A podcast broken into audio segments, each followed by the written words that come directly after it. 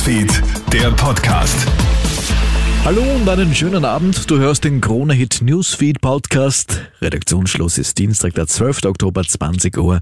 Ich bin Jeremy Fernandes. Ja, ein langer, turbulenter Tag im Parlament geht zu Ende. Der neue Kanzler Alexander Schallenberg hat seine erste Regierungserklärung abgegeben. Hier hat er bereits für den ersten Eklat gesorgt. Neo-Chefin Beate Meinl-Reisinger hat ihm während ihrer Rede die 104 Seiten schwere Anordnung zur Hausdurchsuchung der Wirtschafts- und Korruptionsstaatsanwaltschaft auf seinen Platz gelegt. Schallenberg legt den Akt genervt auf den Boden. Lesen Sie sich das durch und Herr Bundeskanzler, ich gebe es Ihnen jetzt einfach einmal. Die Anordnung zur Hausdurchsuchung, 104 Seiten. Es ist ein Sittenbild des moralischen Verfalls der ÖVP. Werfen Sie es nicht einfach so weg. Das ist die unabhängige Justiz und die haben Sie zu achten und zu ehren, auch als Bundeskanzler. Mittlerweile hat sich Kanzler Schallenberg dafür entschuldigt, falls der Eindruck entstanden sei, dass es sich dabei um eine Respektlosigkeit gegenüber der Justiz gehandelt habe. Nicht minder spannend danach zwei Misstrauensanträge, die auf der Tagesordnung standen. Zum einen der von der FPÖ gegen die gesamte türkis-grüne Regierung, zum anderen der Misstrauensantrag der SPÖ gegen Finanzminister Gernot Blüme. Beide wurden abgelehnt. Was Schallenbergs Vorgänger betrifft, nach dem Rücktritt von Sebastian Kurz bröckelt ÖVP intern bereits immer mehr die Zustimmung für den Ex-Kanzler. In einem Interview mit der Tiroler Tageszeitung distanziert sich Landeshauptmann Günther Platter vom Ex-Kanzler.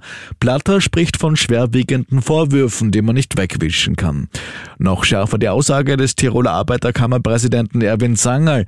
Kurz soll sich komplett zurückziehen. Gestern ist Sebastian Kurz ja noch mit 100% Zustimmung zum Clubobmann gewählt worden.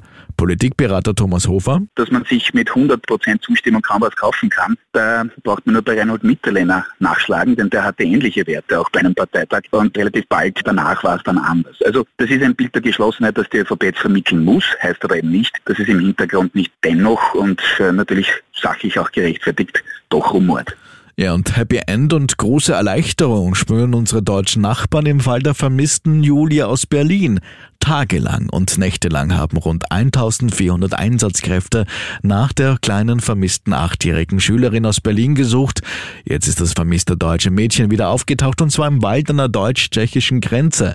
Die achtjährige aus Berlin war ja am späten Sonntagnachmittag beim Wandern mit ihrer Familie im bayerisch-tschechischen Grenzgebiet verschwunden.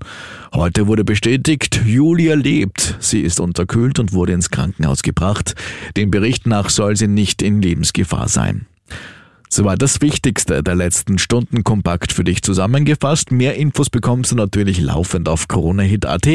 Wir hoffen, dir gefällt unser Podcast-Service und freuen uns, wenn du uns hier abonnierst und uns somit die Treue hältst. Die nächste Ausgabe bekommst du morgen Vormittag. Ich wünsche dir einen schönen Abend. Krone Hits, Newsfeed, der Podcast.